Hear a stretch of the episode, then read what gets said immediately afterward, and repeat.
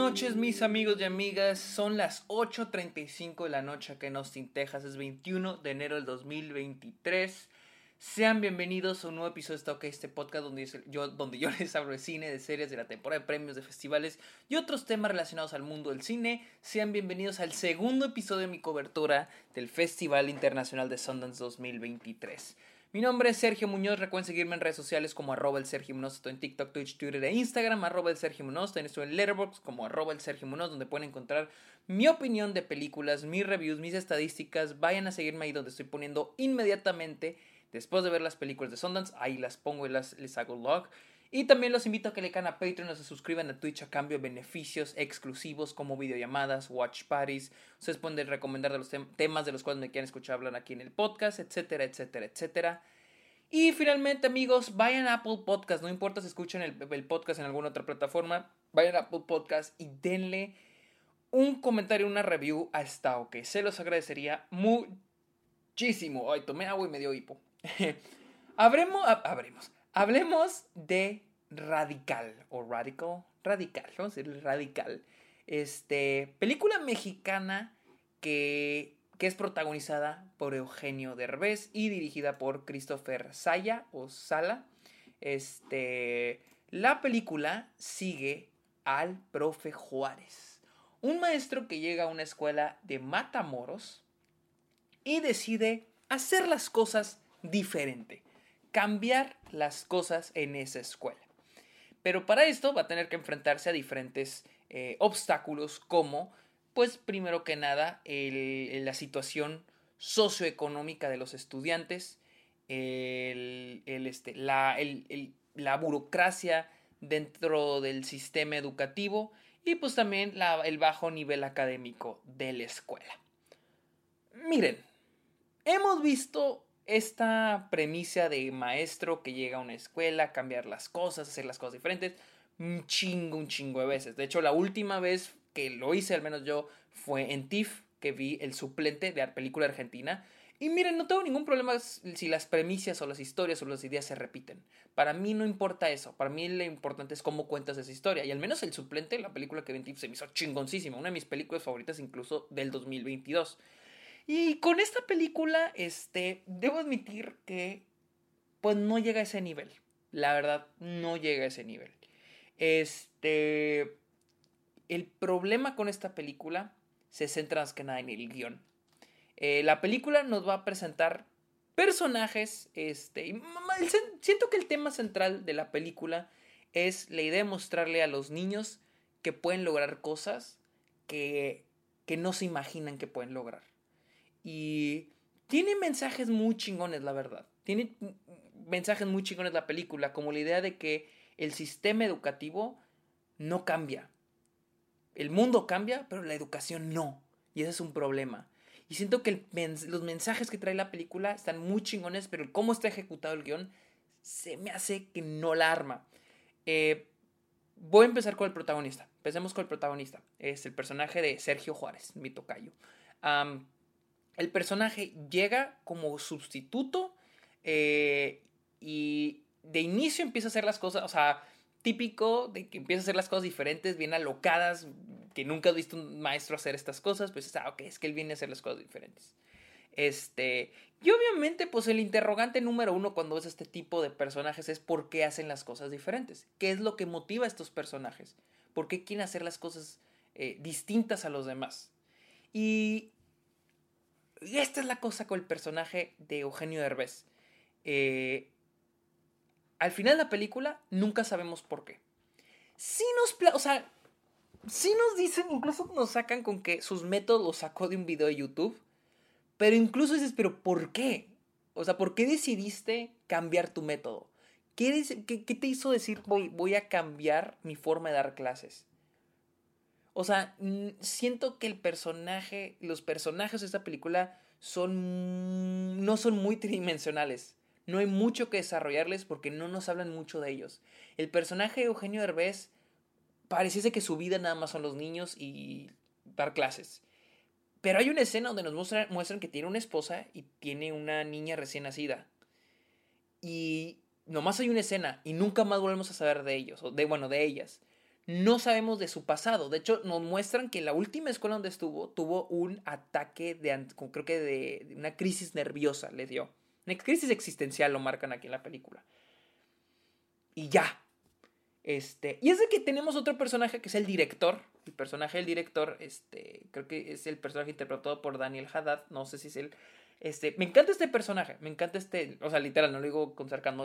se me hace un muy buen personaje porque es un, el director, no crean que es el típico, el, que le, el, antagonista, el que le pone los frenos al profesor que, que, quiere hacer las cosas diferentes. No, de hecho, el director se hace un personaje muy chingón porque el director es un güey que también quiere hacer las cosas por los chavitos, por los niños, pero le da miedo, como que tiene ese freno. Como que él también tiene esos obstáculos burocráticos. El que quiero hacer las cosas bien, quiero que a los niños les vaya bien, pero esté este impedimento. Se me hace un personaje muy interesante.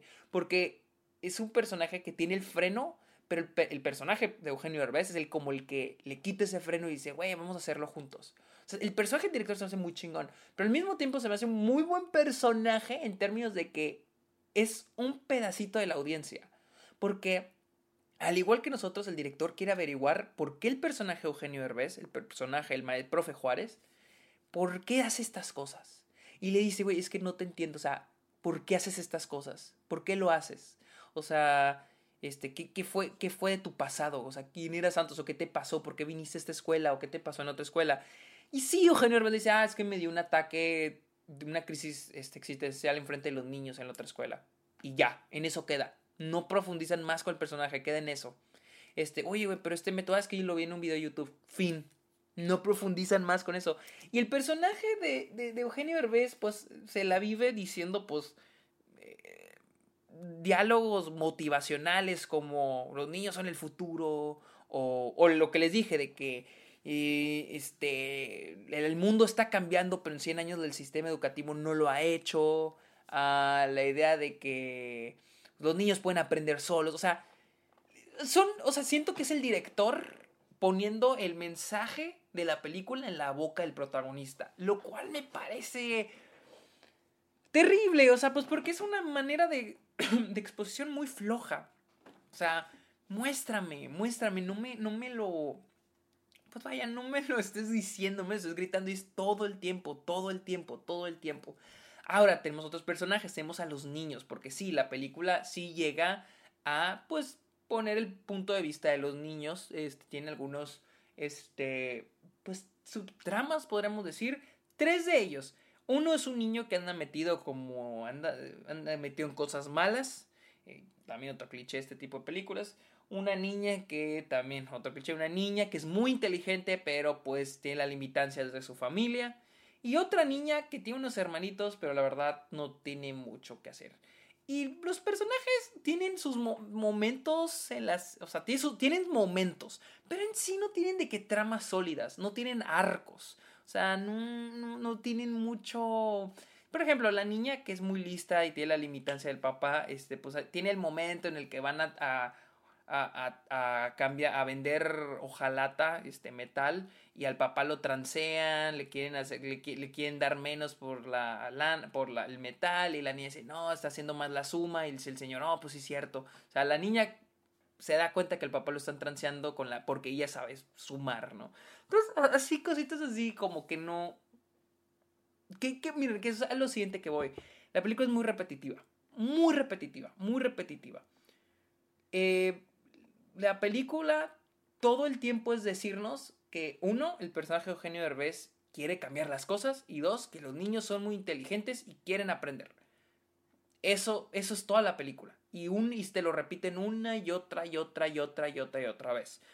Más, pasamos todo el segundo acto de la película, este, antes de o sea, yo pensé que soy cuatro actos, este, pasando, acabando el primer acto, por 30 minutos estamos hablando, estamos haciendo esta actividad, estamos viendo cómo hacen esta actividad sobre la densidad y nos hablan de la masa y sobre el volumen.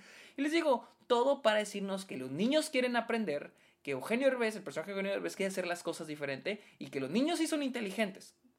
Entonces, sí lo captamos, pero es una y otra y otra y otra y otra y otra y otra y otra vez. La película se ve muy repetitiva y a lo mismo, a lo mismo, a lo mismo, a lo mismo, lo mismo. Cuando les digo, se puede profundizar más con los personajes, este, con el protagonista, Este, pero no, la película es mucho de. No, los niños sí son muy inteligentes. Y no, los niños sí le echan ganas. Y no, Eugenio Derbez quiere hacer las cosas diferentes. Es repetir lo mismo una y otra y otra y otra y otra vez. Este. Ya faltando casi 20, 30 minutos para la película, que es el último acto, eh, ya es cuando nos meten un poquito más de drama. Pero pues ya es demasiado tarde. Siento que ya es demasiado tarde. La película dura más de dos, dos horas seis minutos, dos horas siete minutos. Y sí se sienten, o sea, sí se siente pesada la película, se siente muy larga, porque se vuelve repetitiva, muy repetitiva. También eh, la forma en que está editada, mucho corte, mucho corte, mucho corte, no me, no me fascinó. Este, tiene buenos este, ah, valores de producción que admiro, la verdad. Y debo admitir que Eugenio Herbes es buenísimo. La verdad, siento que incluso la película le quedó chiquita. hace una gran actuación. Siento que Eugenio Derbez da una increíble actuación en esta película. Eh, con lo poquito que tiene. O sea, no sé si él mismo, pues como actor, estudió un poquito más, diseñó un poquito más amplio su personaje. Este. Porque sí se nota, o sea, su actuación se nota que le mete más él y que hay más que contar de ese personaje. Y no, o sea, yo siento que si otra persona la hubiera, actuado, hubiéramos todavía visto un personaje más unidimensional. Pero siento, siento yo que Eugenio Herbes le, da, trae más, trae más a la mesa de sí mismo. O sea, porque les digo, el personaje es, la escritura del personaje es muy pobre, al menos yo la siento así. Pero con Eugenio Herbes siento, o sea, sigue siendo pobre, pero siento que Eugenio Herbes está creando todavía más a un personaje más amplio. Y se nota, o sea, tú ves la película y dices que este personaje da para más. Es un personaje interesante, que, o al menos Eugenio Herbes lo hace interesante, que quisiera que viéramos más de quién era antes de la película. De qué pasó con él en la otra escuela, por qué le dio una crisis existencial, quién es su familia, pero vaya, esto ya no está en las manos de Eugenio Rojas, esto ya está en las manos del el escritor o ya en este caso el director también de la película. pero bueno, esa fue mi opinión de Radical, la cual está ahorita en Sundance. Amigos, recuerden seguirme en redes sociales como arroba el Sergio Munoz, en Letterboxd también. Cáiganle a Patreon, suscríbanse a Twitch y dejen un comentario en Apple Podcast. Muchísimas gracias por escuchar este episodio, está ok. Que tengan muy bonito día. Bye. うん。